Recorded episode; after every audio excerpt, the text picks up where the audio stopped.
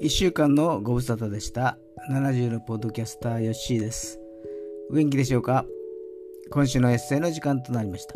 今週のエッセイのタイトルは癒しは歌人のいない間にです。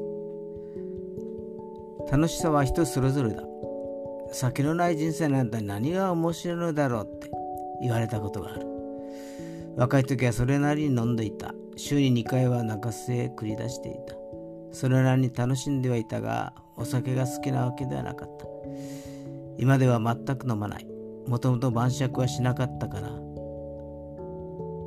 家では飲まなかったから。好きではなかったのだろう。でも酒はなくても人生は楽しいし面白い。自分だけの楽しみがたくさんあるからだ。ほぼ一人で楽しめる。今日はその一つである。誰にも聞かせたくない一人ライブのエッセイである。2007年の作品です。ではお読みいたします。癒しは歌人のいない間に。肉体的な疲れではない。でも確かにどこかが疲れており休みたい。もう何年もしている仕事だから慣れているはずだがなんだか慣れない。仕事ある日はその前日から緊張が走る。イメージを膨らませる。明日は何時の式だ？聖歌隊と総学者のメンバーを確認。式は普通式かゴスペルバージョンなのか？それともバイオリンかフルートのオプションはあるのか？ハンドベルバージョンなのか？それによって式の流れが微妙に違ってくるのだ。そのパターンによってイメージを固めていく。当日の朝はもっと緊張が走る。式場へ行きたくなくなる。駐車場へ着く。チャペルの中へ入りたくない。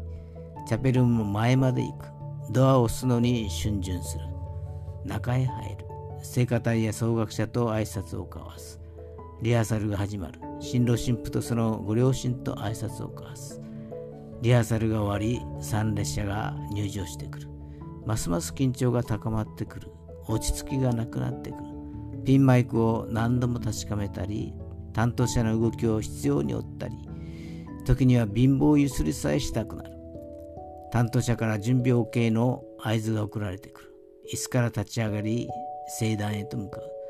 その時やっと緊張から解放されるのだ。でも家に戻ると解放感はあるもののやはり疲れている。人には会いたくないし喋りたくもない。そんな時家に誰もいないと最高だ。着替えると窓とカーテンをしっかりと閉めテレビをつけちょっと大きめの音量にする。